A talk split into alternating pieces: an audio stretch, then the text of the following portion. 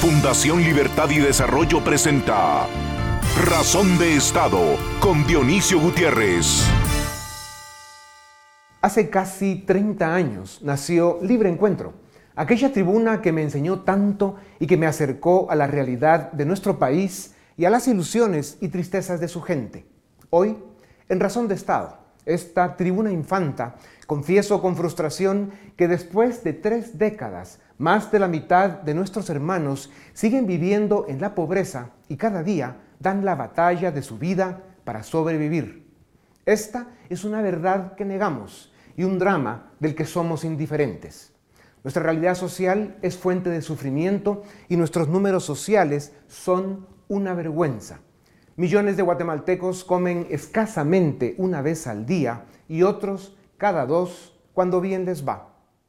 La economía de Guatemala solo funciona para la mitad de su gente. Ser joven y buscar trabajo sin encontrarlo es nuestra infame verdad. Una verdad que se manifiesta cada día con frustración y desesperanza cuando quienes se han quedado atrás entran a los mercados para hacer la compra sabiendo que no les alcanza. Dice un maestro que algún día se entenderá que un empresario no es más que ese personaje capaz de reunir recursos humanos, financieros y tecnológicos y de crear con ellos algo que puede ofrecer para que otros compren. Pero al empresario le acusan de los males del país y le persiguen políticos y populistas, esos charlatanes que todo lo tuercen, esos parásitos que nunca han producido algo ni han generado un empleo, esos que son los padres del subdesarrollo político. El corazón de la economía y el motor del desarrollo es el empresario. Y si alguien no lo entiende, que visite Venezuela.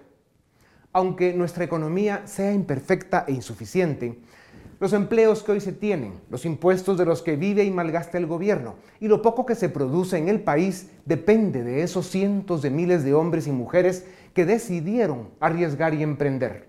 Ellos son la sal y la luz de nuestra economía.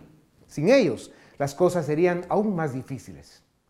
Cínicos y despistados culpan al empresario de la pobreza, cuando lo que el país necesita es una legión de emprendedores invirtiendo y generando oportunidades. Pero no hay condiciones. Es cierto que hay algunos que se llaman a sí mismos empresarios, pero son otra cosa. Para la empresa, la libertad y el Estado de Derecho son el escenario perfecto y su mejor contrapeso. Pero de esto los políticos no se enteran. Mientras nuestros niños mueren de hambre, la nación está perdida en la discusión ideológica y la lucha de intereses políticos espurios. He recorrido el país de Flores a Iztapa y de Esquipulas a la Mesía y he visto a esos miles de valientes abrir su empresa cada día para luchar y dar lo mejor de sí a pesar de todo. Ser empresario no es fácil en Guatemala. Por eso es importante revalorizar la democracia y devolver la moral a la política para que, entre otras cosas, se aprecie el valor de quienes producen y ofrecen oportunidades. De esto depende el futuro. Desarrollar un país toma 20 años, creciendo cada año la economía 6 puntos porcentuales por arriba del crecimiento de la población. En Guatemala, Estamos en solo 1.3 desde hace 30 años. Son las empresas y una economía libre, con certeza jurídica, las que traen éxito a las naciones y prosperidad a sus habitantes. Pero los políticos no se enteran.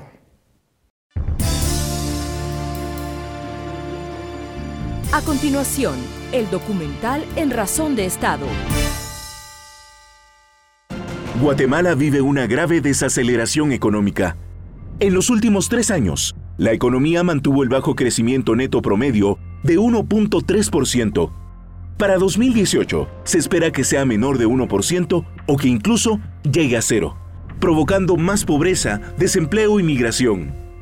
La causa principal de nuestra realidad económica es el subdesarrollo político, el cual se expresa en la indiferencia, la irresponsabilidad y la incapacidad de los gobiernos y los diputados para generar políticas públicas y formar tecnocracia para servir a la nación en vez de servirse de ella, como lamentablemente sucede.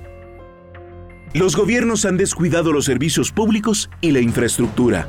y han sido incapaces de resolver la creciente conflictividad social que afecta a la inversión en el territorio nacional. Durante más de una década, el sector energético y minero aportaron dinamismo a la economía. Sin embargo, debido a la incapacidad de los políticos y la falta de certeza sobre la implementación del convenio 169, las empresas han dejado de invertir, lo cual provocará una crisis energética en el mediano plazo. En 2016, el Congreso de la República realizó cambios a la ley de zonas francas y muchas empresas cerraron operaciones y se fueron a otros países. Hasta el momento, el Congreso ha sido incapaz de enmendar el error y todo indica que no tiene interés en hacerlo.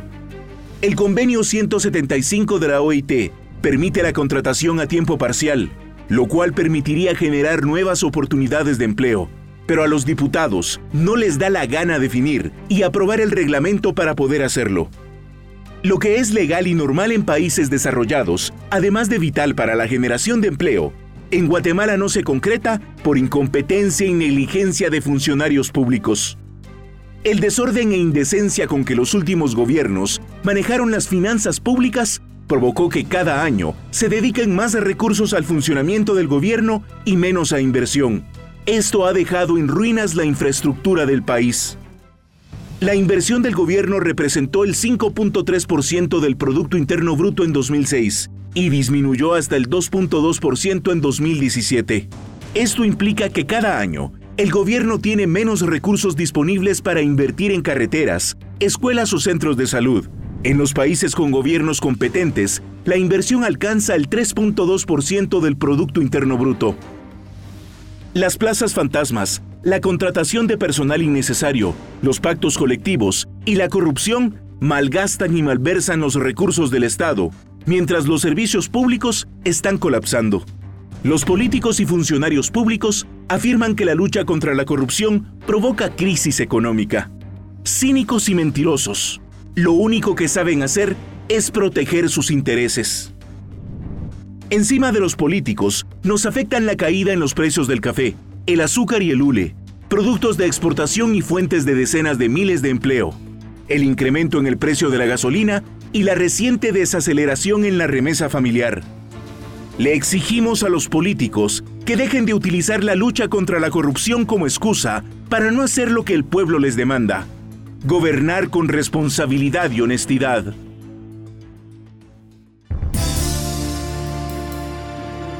A continuación, una entrevista exclusiva en Razón de Estado. Bienvenidos a Razón de Estado. Hoy nos acompaña el licenciado Richard Eikenhead. Él es licenciado en Economía, tiene una maestría en Administración Pública de la Universidad de Harvard, de la Escuela Kennedy. Es un activista y emprendedor, dirige una empresa de banca de inversión. Es bueno saber que el licenciado Eikenhead fue ministro de Economía y ministro de Finanzas. Él sabe lo que es la administración pública eh, y también fue promotor y firmante de los acuerdos de paz. Licenciado Eikenhead, bienvenido a Razón de Estado. Los datos de Guatemala sociales, políticos y económicos tan escalofríos, son de miedo y muchos de ellos, especialmente los datos sociales, son una vergüenza para los guatemaltecos por lo mal que estamos.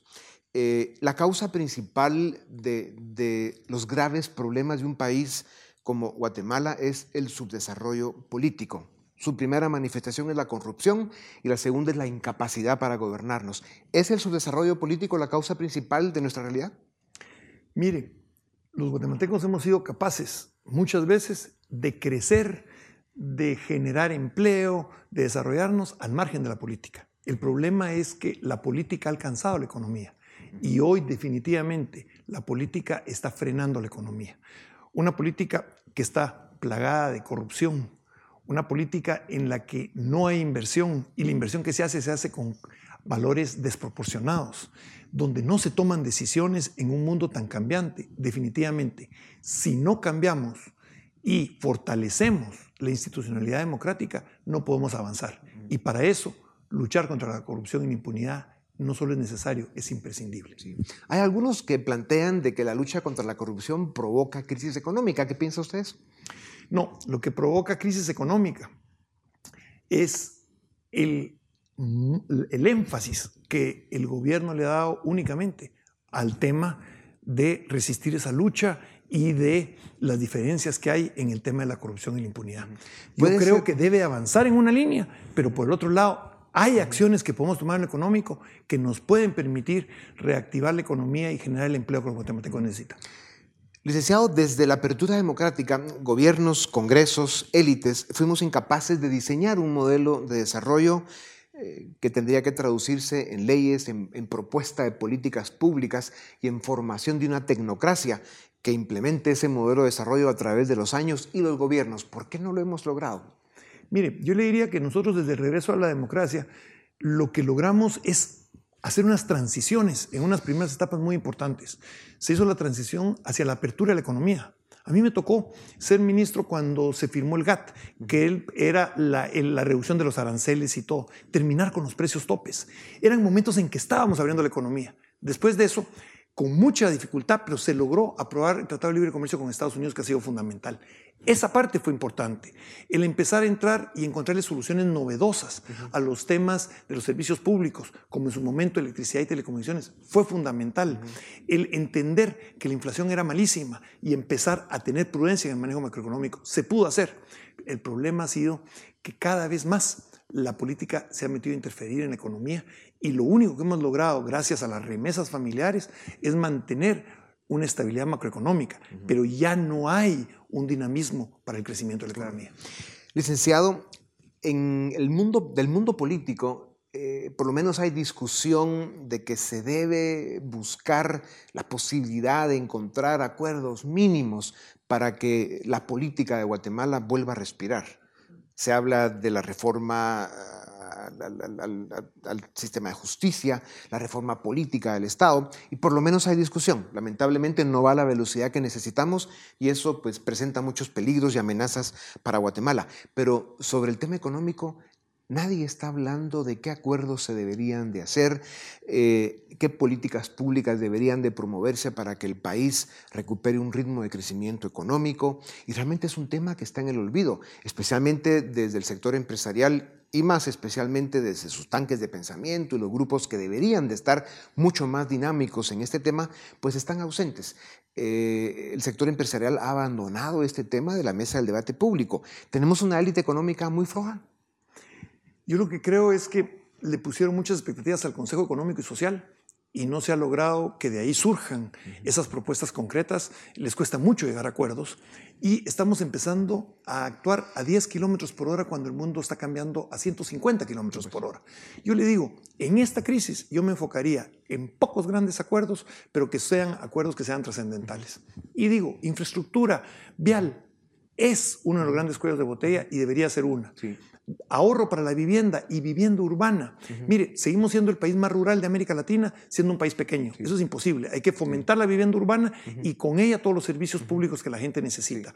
Y la tercera es tenemos que atacar el problema de la pobreza extrema. Sin atacar ese problema, estamos verdaderamente condenando a muchos niños con la desnutrición y a muchas familias a, a una situación que no es aceptable para un país del nivel de ingresos medios de Guatemala. Usted en una de sus columnas dijo que en los noventas se logró resolver, al menos en una buena medida, el atraso que teníamos en la generación de energía para Guatemala y en las comunicaciones.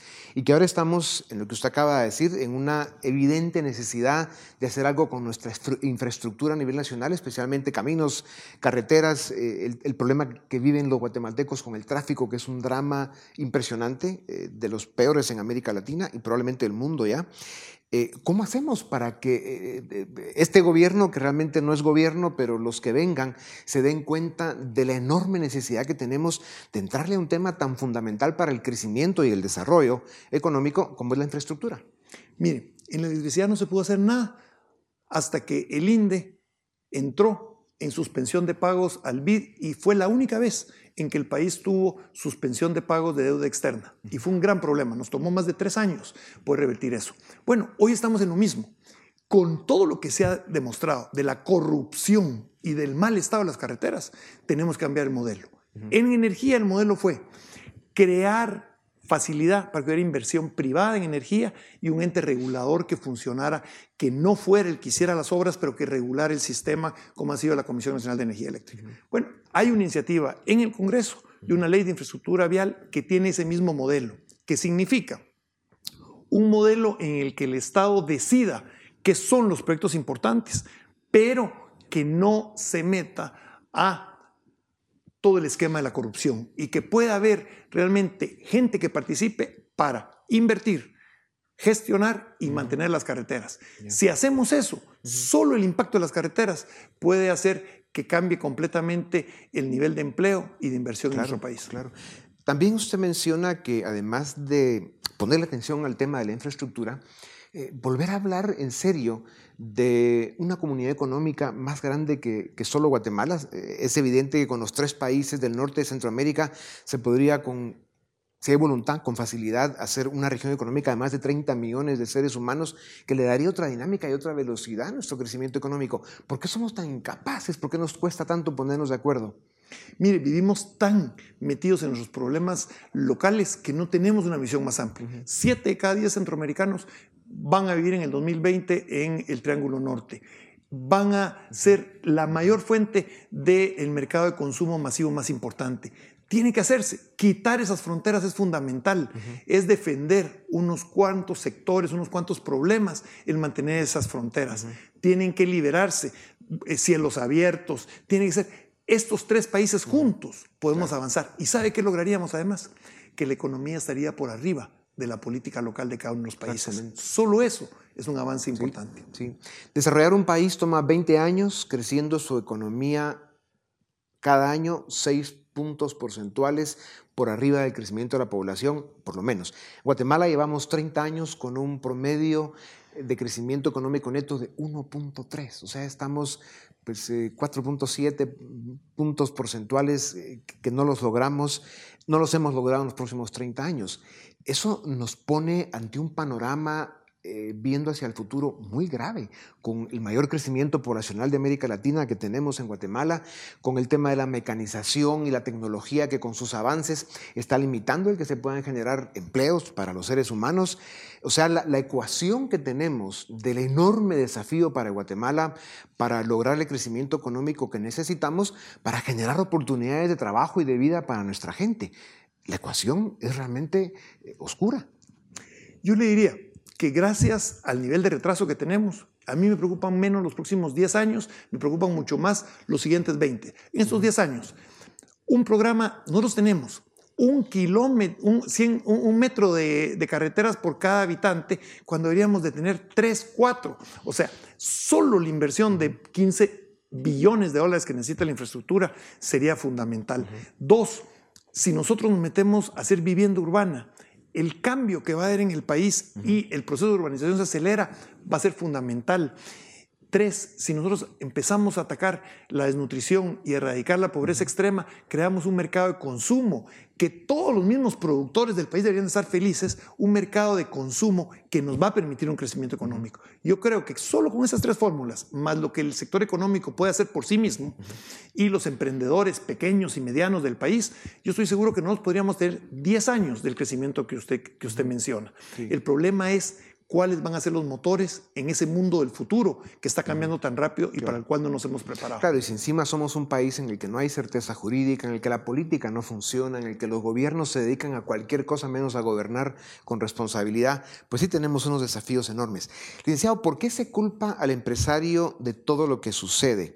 ¿El vacío que han dejado los políticos?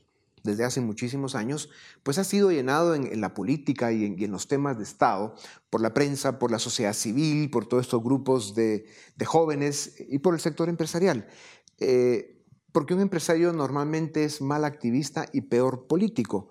Eh, tienen el problema de que las contradicciones y los conflictos de interés eh, les hacen manejar muy mal los temas de inestabilidad política del cortísimo plazo, de los momentos presentes. Y por eso es que, eh, claro, el hecho es que les afecta a los intereses del cortísimo plazo. Sin embargo, ante los problemas graves que hemos tenido en, momentos de crisis política, eh, sus posiciones son ambiguas. Eh, cuando ya tienen que subirse a un esfuerzo cívico de la sociedad, llegan tarde y mal. Y eso ha creado una óptica muy negativa que ayuda a esa teoría de culpar al sector empresarial de todo lo malo que sucede en el país.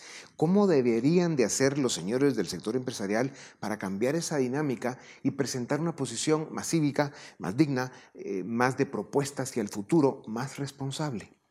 Mire, yo creo que el problema es muy claro. Es como cuando usted maneja un vehículo.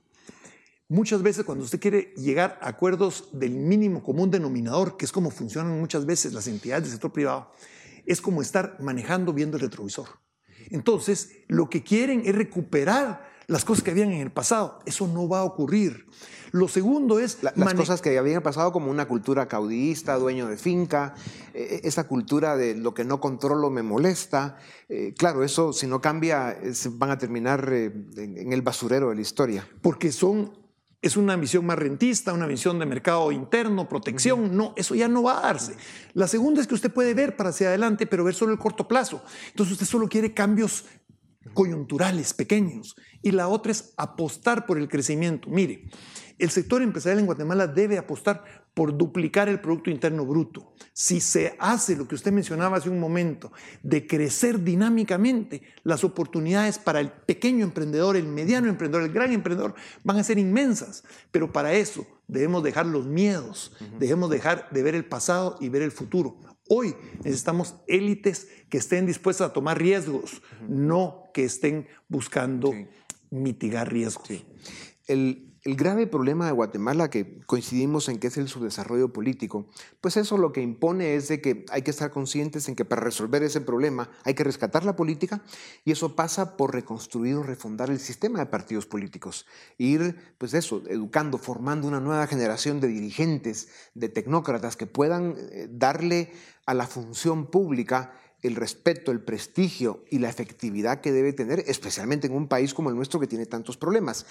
El sector privado eh, puede jugar un papel importante en esto y hay algunas, eh, algunas iniciativas, hay algunos esfuerzos, a todas luces insuficientes, y esto lo que impone es que hay que ponerles un poquito de, vitaminas a los muchachos para que eh, se presenten con más energía. ¿Por qué y que participen activamente. Exactamente. ¿Por qué es tan importante entonces rescatar la política en el país? Porque no existe democracia sin política. Mire, este país le encanta hablar de política, pero detesta a los políticos.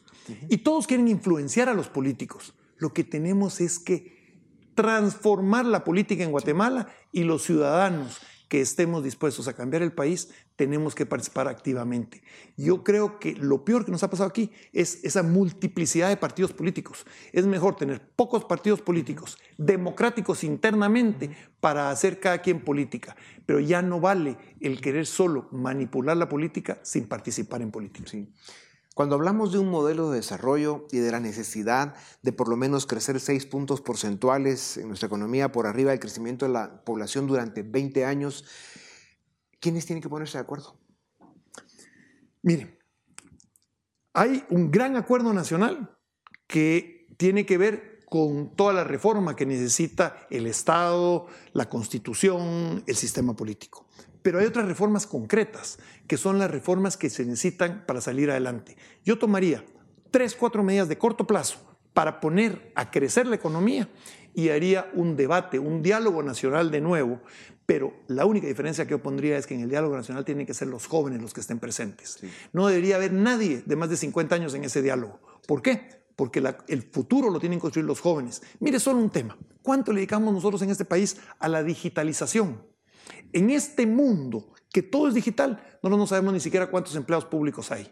En este mundo que es todo digital, nosotros todavía seguimos discutiendo eh, la licitación de nuevas bandas para poder dar conectividad en todo el país. El país necesita una apuesta fuerte hacia el futuro, hacia, hacia todos los cambios que vienen. Y para eso yo haría un gran diálogo nacional como se hicieron al principio de la etapa democrática, pero solo que ahora es un diálogo nacional de los jóvenes no cabemos ahí los que ya pasamos a la tercera edad. Los que no hicimos la tarea. Pues bueno, como dicen, a ellos sí les tocan, a los jóvenes. Iniciado, muchas gracias. Con ustedes volvemos en un momento para seguir en Razón de Estado.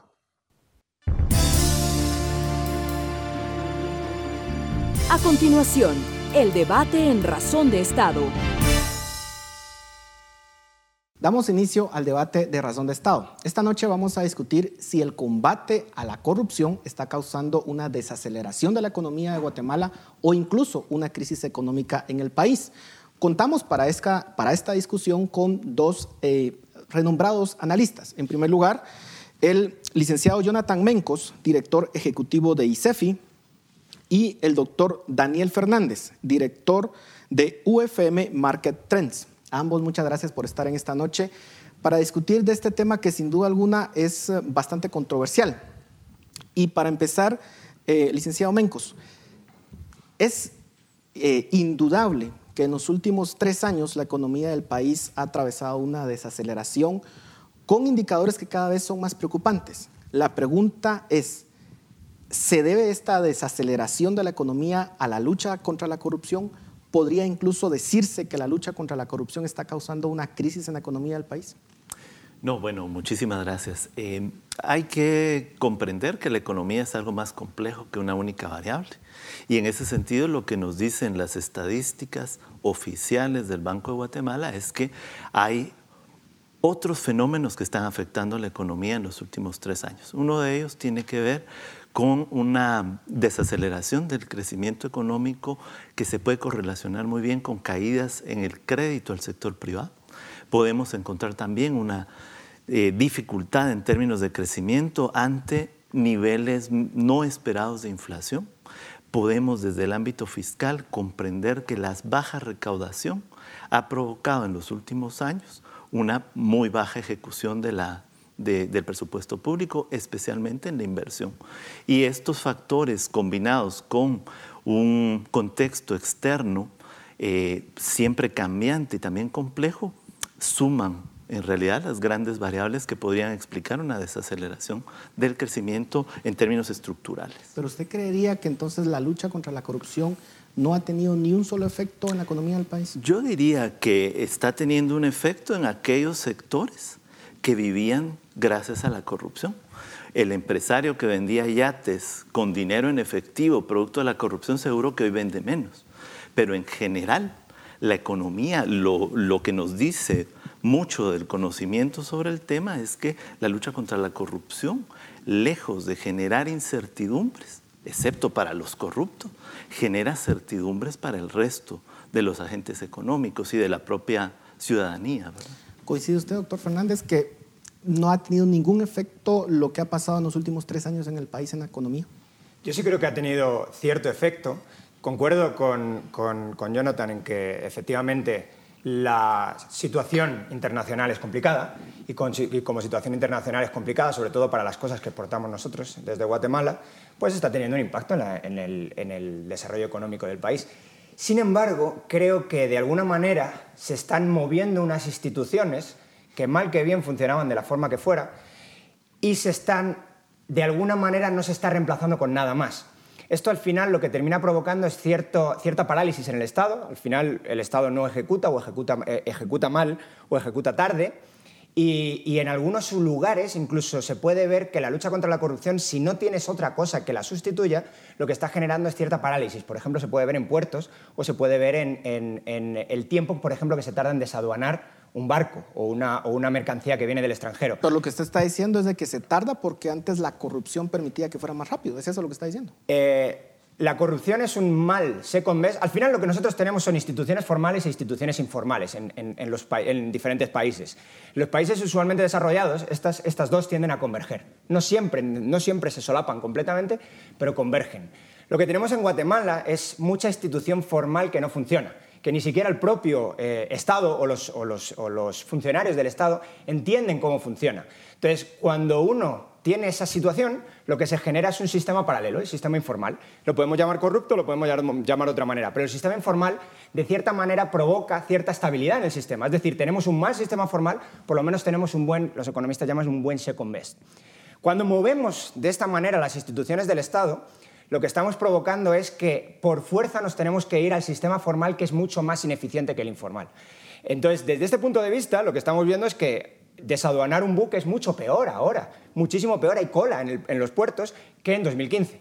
No quiero decir que la corrupción sea el mejor sistema, lo que quiero decir es que si lo mueves y no hay otra cosa detrás, generas problemas económicos y eso es lo que creo que estamos viendo. Podría darse ese escenario y sobre todo en el caso de Guatemala, con la inestabilidad que se han percibido, eh, que está ocurriendo en el país con, digamos, esa conflictividad entre el gobierno, la CICIG y esas señales que se envían al exterior de que definitivamente las cosas no están bien en Guatemala en términos de hacia dónde va, de esa incertidumbre que pueda existir. ¿Puede tener esa incertidumbre un efecto en la economía, sobre todo con las decisiones de invertir o de consumo? Sí, bueno, yo creo que debemos distinguir a lo largo de estos tres años, de 2015 a 2018, dos tiempos. Un tiempo es el inicio del conocimiento de los casos relacionados con corrupción, la, salida del, binomio del Partido Patriota y toda una discusión ciudadana para mejoras para poder aprovechar este conocimiento nuevo sobre la corrupción y cerrar los caminos de la corrupción. Y el otro paso es el gobierno actual que con sus mensajes más bien está declarando que no está dispuesto a reformar esas instituciones que vos muy bien mencionabas y que entonces el mensaje es muy claro. Hay quienes tienen poder y quieren mantener ese poder a través de actos de corrupción o de continuar esos caminos de la corrupción. El mensaje está llegando muy claramente.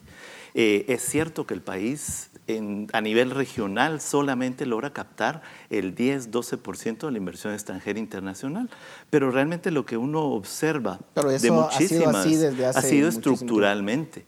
Y lo que pasa es que lo que se observa es que las inversiones, lo que quieren los inversionistas, hasta más importante que el cobro de los impuestos en un ranking de 20 elementos, es saber que llegan a un lugar donde no tienen que negociar bajo la mesa con nadie, que hay una lucha contra la corrupción. Ese, esa lucha contra la corrupción está en el nivel 7 de los 20 elementos. En el 11 está el pago de impuestos.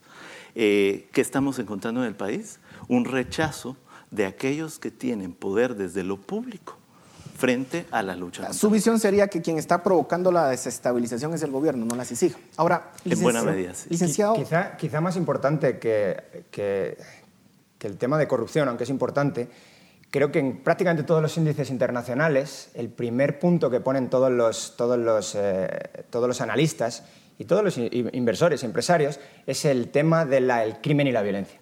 Costes empresariales de crimen y violencia, y violencia son enormes. De hecho, somos el país 134 de 137 en el mundo en términos de costes empresariales derivados de la violencia y el crimen.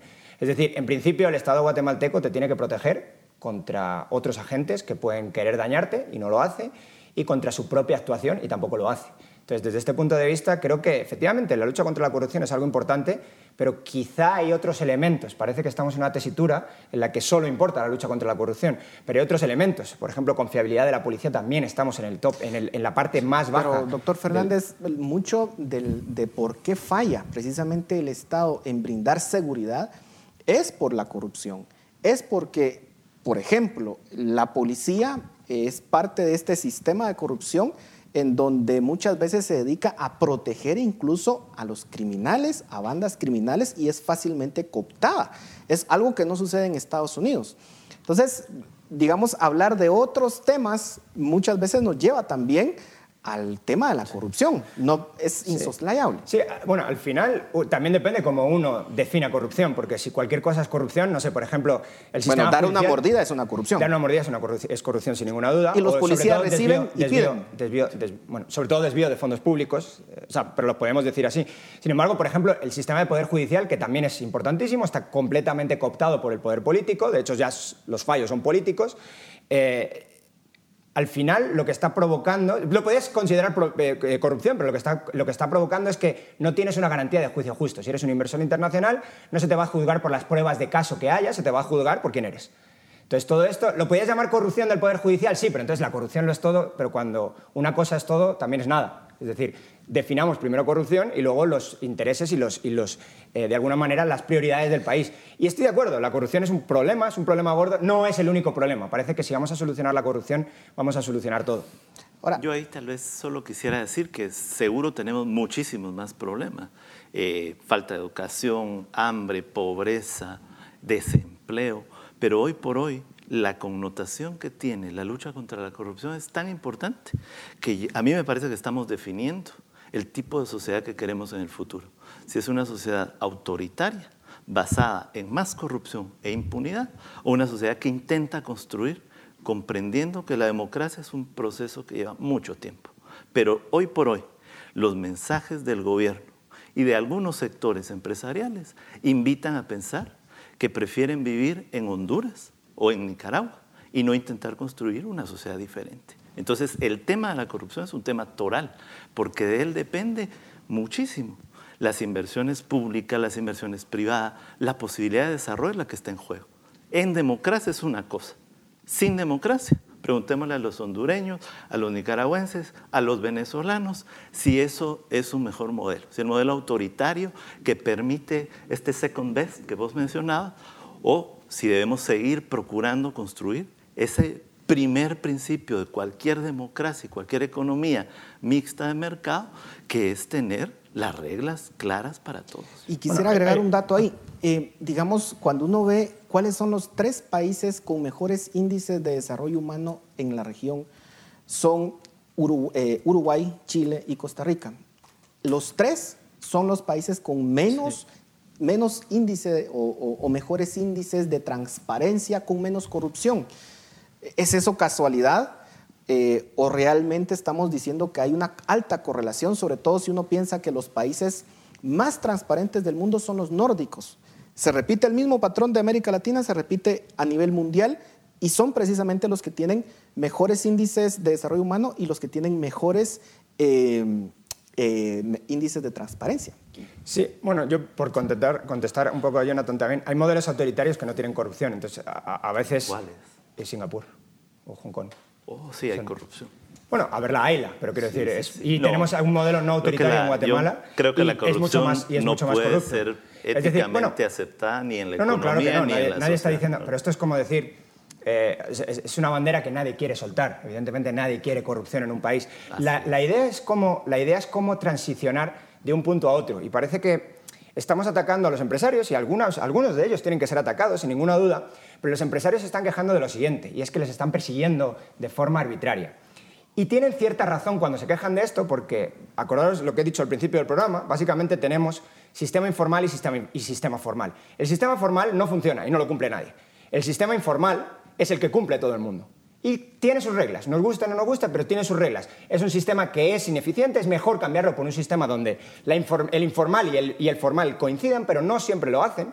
Entonces, cuando uno va con el sistema formal y ataca a uno, es arbitrario, completamente arbitrario completamente arbitrario, porque todos están haciendo algo parecido, todos están en un sistema informal. Por lo tanto, tenemos que tener un sistema de transición, o tenemos un sistema de transición donde vemos cómo cambiar la ley formal o si vamos con la ley formal actual a lo que ha pasado en el pasado, es un desastre. Y es el desastre que estamos teniendo ahora mismo. Yo tal vez me atrevería a no ser tan absolutista, ¿verdad? Ni todos están intentando operar desde la informalidad, la impunidad y la corrupción. Porque eso, si no, todos estaríamos muy complicados. Ahí sí ya no habría que hacer ni programas.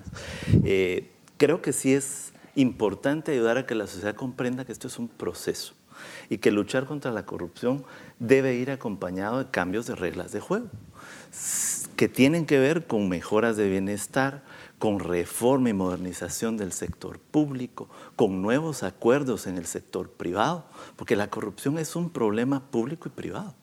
Afecta más al sector público, porque además es el sector que regula, es el sector que tiene que promover hacia dónde van las inversiones, educación, seguridad, pero hay que entender que esto es un proceso y que aquí solo llevamos tres años de estar discutiendo esto.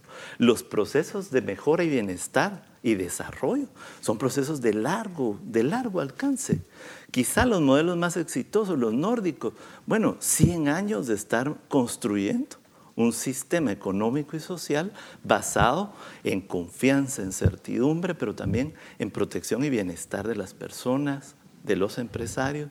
Eso no se puede conseguir ni en tres años ni con simples reformas eh, legales, ¿verdad? Es un tema cultural, institucional. Ahora, eh, la pregunta de fondo aquí es, doctor Fernández, ¿tiene que cambiar el sistema actual o con lo que tenemos, como algunos pretenden, podemos alcanzar el desarrollo? Pues eh, es la pregunta del millón.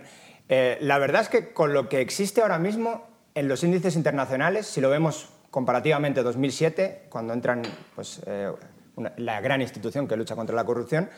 Y actualmente, en temas de crimen organizado, en temas de confiabilidad de la policía, en temas de eh, costes empresariales de la, violencia, en temas de temas eh, judiciales, de, independencia judicial, no estamos mejor. En algunos incluso estamos peor, algún indicador mejora un poquito, pero la verdad es que no ha funcionado. Lo que tenemos es una institución que ojalá hubiera acabado con la corrupción y hubiéramos tenido un sistema formal mucho más eficiente, pero no lo ha conseguido. Pero no tenemos ahora una mayor certeza de castigo. ¿No las personas acaso dicen, cuidado, puede ser que la justicia me alcance y eso antes no existía? Pues, ah, bueno, no sé si... Sí, bueno, yo creo que sí hay, sí está pasando un fenómeno muy interesante. La gente comienza a entender que sí hay reglas que hay que respetar. Eh, tenemos muchas reglas. La, regla del chaleco para el motorista, pocos la respetan. Hasta que no se comienzan a dar multas, la gente empieza a utilizarlo. Creo que estamos en un momento del desarrollo en el que necesitamos que todos sepamos que hay reglas que cumplir y que nadie, ni el presidente, ni ningún empresario, ni ningún trabajador desde lo público es superior a esas reglas de juego. Se nos terminó el tiempo. 30 eh, segundos. Ah, no, bueno, yo, yo iba simplemente a comentar que como digo, los índices internacionales no muestran eso, muestran todo lo contrario. En justicia civil estamos peor que en 2014, que es cuando se puede medir. Estamos peor que en 2007 si no vamos al índice de competitividad global en la justicia general. En ausencia de corrupción tampoco estamos mejor. Por lo tanto, no parece que estemos. Ya, ya, ya, me callo. Pero parece que estemos mejor. Van a disculpar, pero el tiempo acá es muy escaso. Pero muchas gracias por su participación. Sin duda alguna, no se puede negar que eh, la inestabilidad política puede tener un efecto en la economía, pero también tenemos que tener la certeza que este sistema tiene que cambiar si es que queremos aspirar para ser algún día un país desarrollado. Esto fue el debate en Razón de Estado.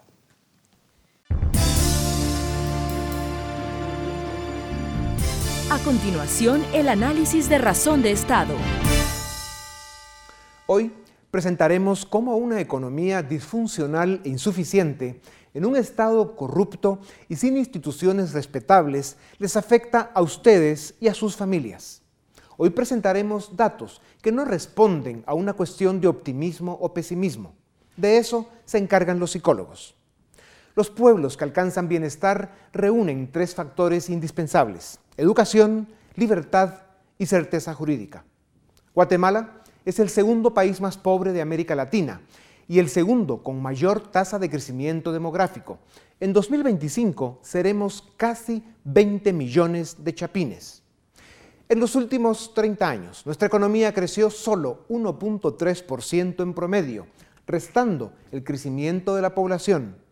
Tenemos el quinto ingreso per cápita más bajo del continente y el penúltimo en inversión desde 2008 respecto al PIB.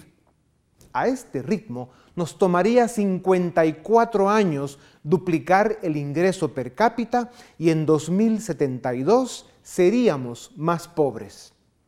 Nuestra tasa de ahorro es insuficiente para generar inversión y la política fiscal ha sido un fracaso.